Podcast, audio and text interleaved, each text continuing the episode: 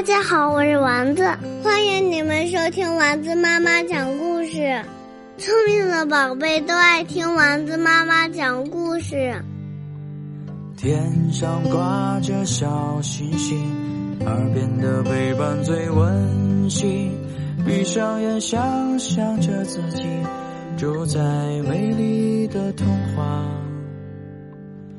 故事里。丸子妈妈讲故事。一直爱你，永远爱你。作者：乔纳森·艾米特，绘画：丹尼尔·豪沃斯，暖房子翻译。长尾巴和小尾巴在树林里玩儿，他们快乐的奔跑着，围着大树你追我赶。小尾巴乐呵呵地说：“来抓我呀！”嗖的一下。就窜进了茂密的草丛里。小尾巴跑得真快呀，可是长尾巴跑得更快。长尾巴一下就抓住了小尾巴，把它抱起来。你你你总是能抓到我，小尾巴喘着气说：“我总是能抓到你吗？”长尾巴微笑着说：“但是不会永远这样的呢，总有一天你会比我跑得更快，到那时我就再也抓不到你啦。”小尾巴又想玩别的游戏了，我们来藏猫猫。小尾巴说完，跳进了藤蔓中。长尾巴闭上眼睛，数到一百。就开始找小尾巴了。小尾巴可聪明了，藏得好好的。可是长尾巴更聪明。哗的一声，长尾巴拨开树叶，把小尾巴吓了一大跳。你你总是能找到我，小尾巴咯咯的笑着说。我总是能找到你吗？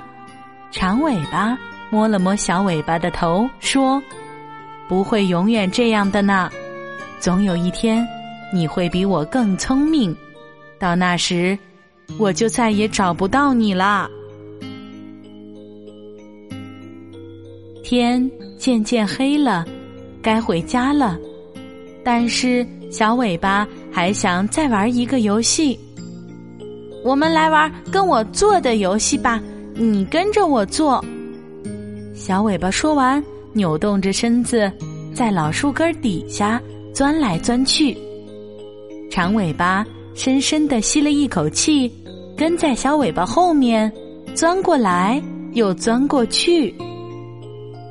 长尾巴的身子很小，但是小尾巴的身子更小。小尾巴扭啊扭啊扭，就钻过去了。可是长尾巴扭啊扭啊啊，卡住了。长尾巴怎么也钻不过去了。我总是能钻过去，小尾巴自豪的笑了。你总是能钻过去吗？长尾巴也笑了起来。可是不会永远这样的呢。总有一天，你的身子也会长得像我一样大。小尾巴玩累了，长尾巴带小尾巴回了家，轻轻地把它放在窝里最柔软的地方。我爱你，小尾巴。长尾巴说着，轻轻地给了小尾巴一个晚安吻。你总是这样说，小尾巴嘀咕着，马上就要睡着了。我总是这样说吗？长尾巴在小尾巴身边躺了下来。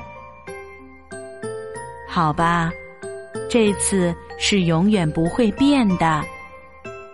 长尾巴微笑着，悄悄趴在小尾巴的耳边说：“我会一直爱你。”永远爱你的。